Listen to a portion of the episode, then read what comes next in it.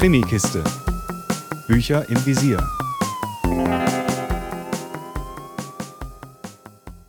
So, ihr Lieben, heute sitze ich hier mit Antti Tuomeinen, der heute hier die Biber-Methode vorstellt, den dritten Band aus seiner Buchreihe mit Henry Koskinen. Ist Henry oder Henry? Henry. Henry. Henry Koskinen. Die Buchreihe kennt ihr hoffentlich und ich habe heute das große Glück, ein kleines Interview machen zu dürfen und freue mich mega. Thank you for being here. Thank you for having me. It's lovely to be in Braunschweig. Yes, did you see something of the city? Uh, no, we just walked. Uh, we just got something to eat and came back Yeah. because I just got into town like literally an hour ago. Now I have some questions. Okay. So, how many adventure parks have you yourself visited so far? Okay, we're. I think we're going into the deep end already. Uh, so, to be perfectly honest, I haven't been to any adventure parks ever in my life. But what I enjoy doing when I'm writing is building worlds, building different kinds of story worlds, as I would say. So, building an adventure park in my head was one of the, I think, one of the coolest things I've done in a long time. It's a very cool adventure park. Dein Mein Fun in German. oh, that's good. Very good. And Henry, your protagonist, inherits his brother's adventure park. So his in the first book. Yeah. In the first book. And you say, I think it's also in the first book, that an adventure park is different from an amusement park. Well, there is a difference. See, in an amusement park, uh, a person is amused, but in, in an adventure park, a person amuses herself because she has to do something to amuse herself. There's And more acti- activity Yes. from the person. So, I mean, this might seem like a small difference to us, but to Henry Koskinen, who is an insurance mathematician and a man who is very, very rational, to him this is a big, huge difference. Yes, he is rational. And I think it's very important for him as every detail he looks at. Yes, he, he is a man of, of, of precision.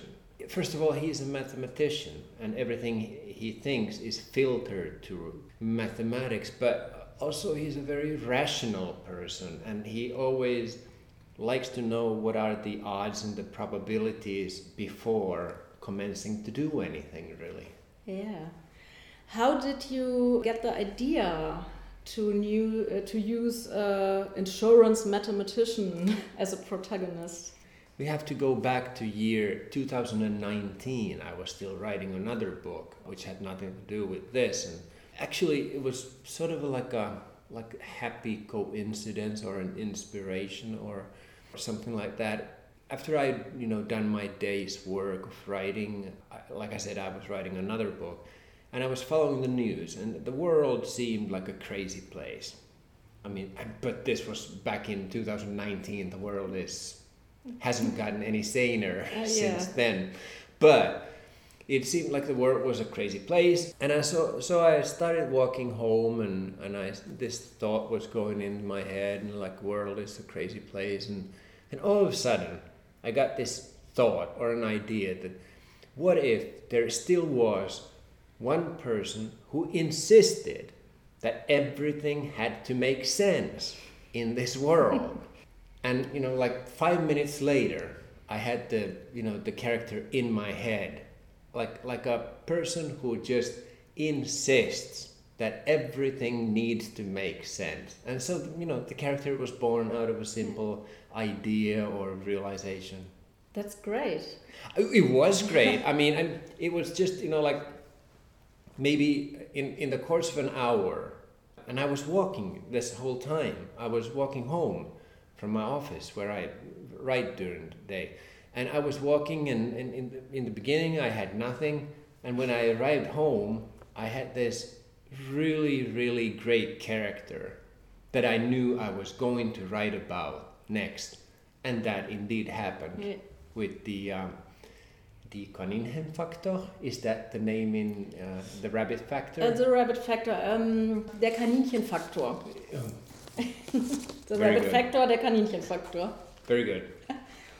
And then the adventure park came up in your head. So first you had your character, Yeah. and then the adventure park. Well, the adventure park came later. I was trying to, you know, figure out what what kind of a story it would be for this character that I had in my mind, and it was another one of those really, really lucky coincidences or inspirations that I just happened to think of an adventure park one day, and I just thought, well, there it is. There it is. That's the place for the character. But I didn't yet know how to, you know, h- how he ends up there or what what's going to happen with anything.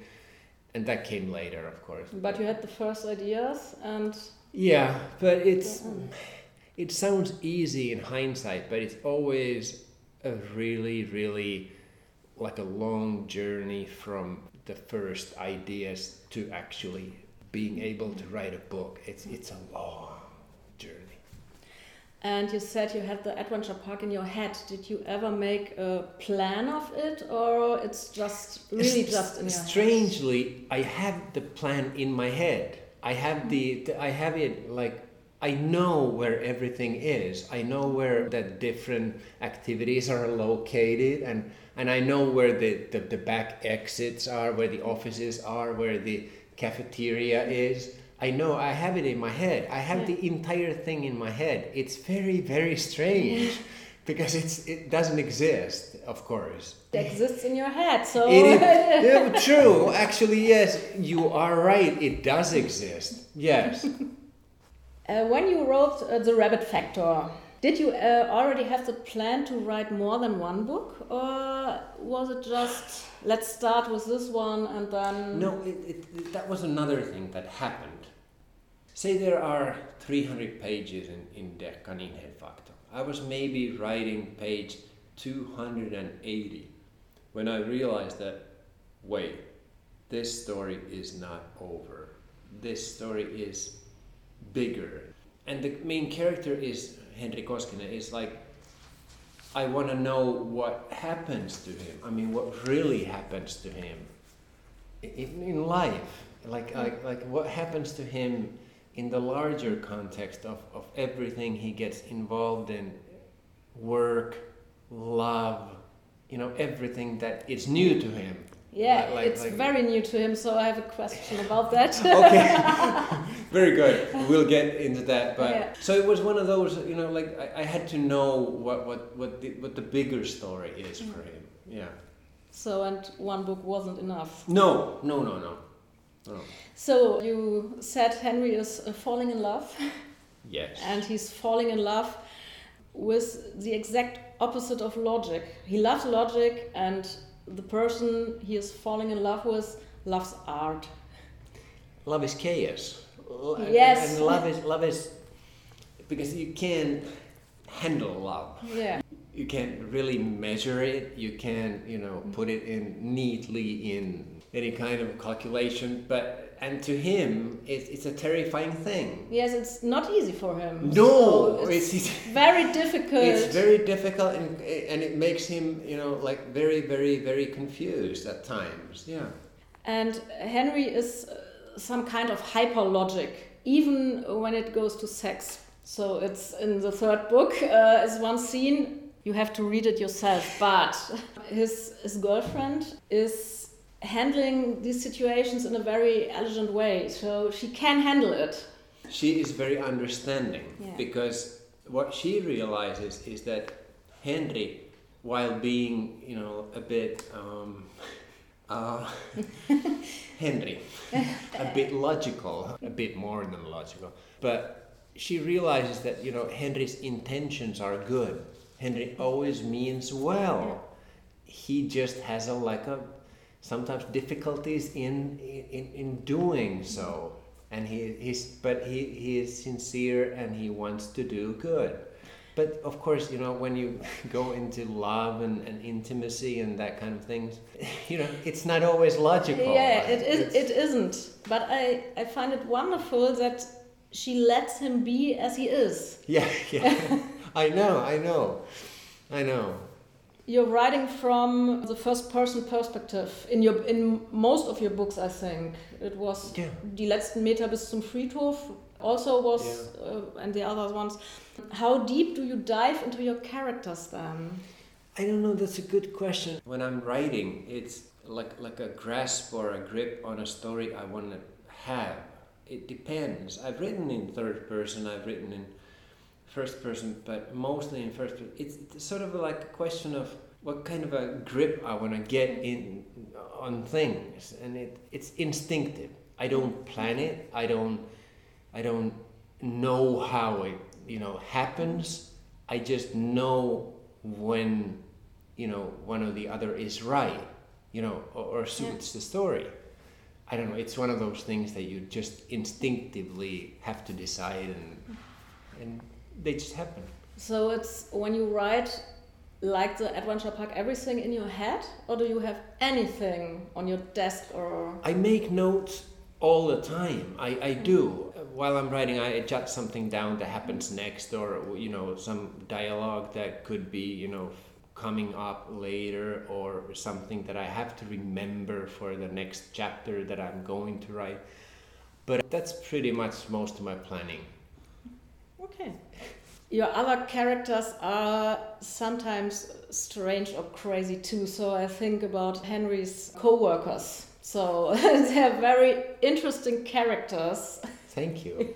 I love writing those. I love writing characters. I, I, I just you know love you know building and making characters. They always have to be passionate about something. They each and every one of them has to want something really badly. They have to want something really badly, and that's what makes us really human. That makes us do you know the right things, and they make us, make us do wrong things, and Yeah. they and they get mixed and and that's basically comedy for you. Yeah, it is.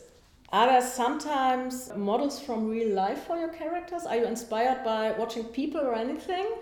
Before I was uh, like a full-time writer. Now I write alone naturally, and, and there's no like work environment or or anything like that. But I've worked many many different jobs in my life, and in in workplaces you meet all kinds of people, and you meet, and I've I've had many jobs in my life. I worked all kinds of different crazy jobs too. So you meet like really eccentric people, but I don't really base you know any of my characters in the books on them. You know like like one hundred percent. I might take some you know like characteristic that you know the mm. way somebody spoke or you know like that kind of thing. Okay. You know.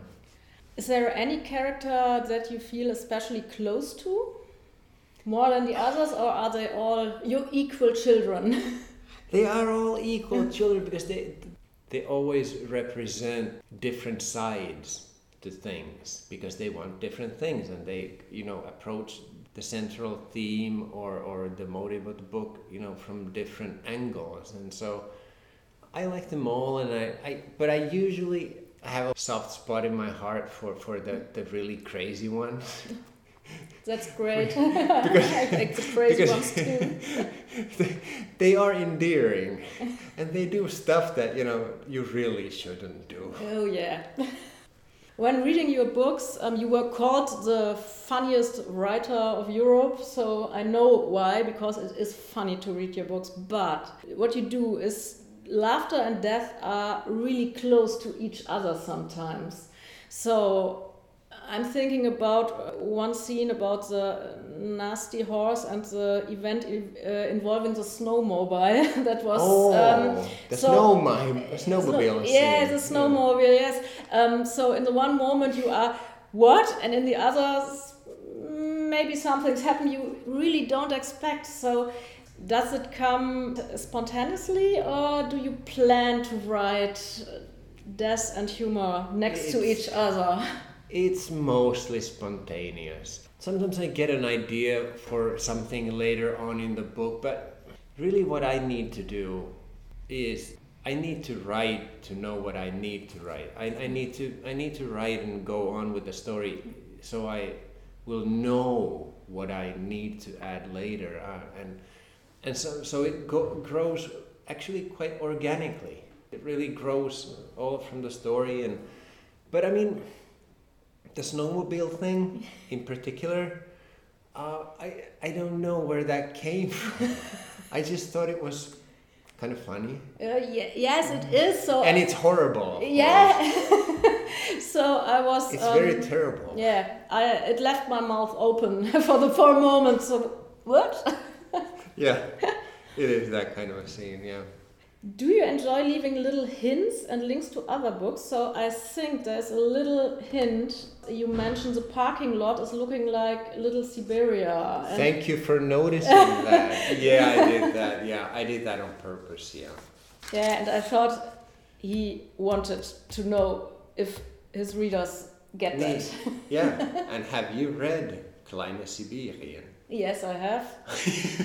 I mean that that's like the, but yeah, I do sometimes stuff like that. Yeah. Yeah. Your books are translated into German, uh, Nina Katharina and Jan Costin Wagner. Um, are you friends? Because she is born in Finland, I think. Yes, but I, haven't actually met Nina, but I've met Jan Costin many, many, many, many times. We're friends. I've, I've met, met him here in Germany, and he's been like a, a reader for me at Lesungs. And from what I've heard, I mean, it's a very good translation. Yeah, it is. Yes. It so is. so I mean I'm very very very grateful and happy that they're doing that.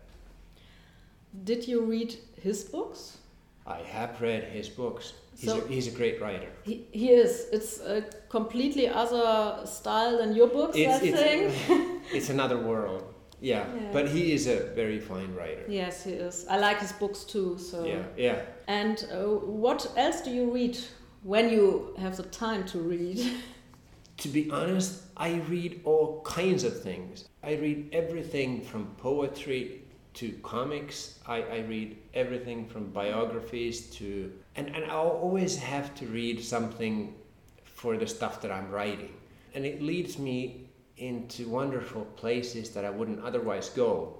Like writing this trilogy about insurance mathematician Henrik Koskinen.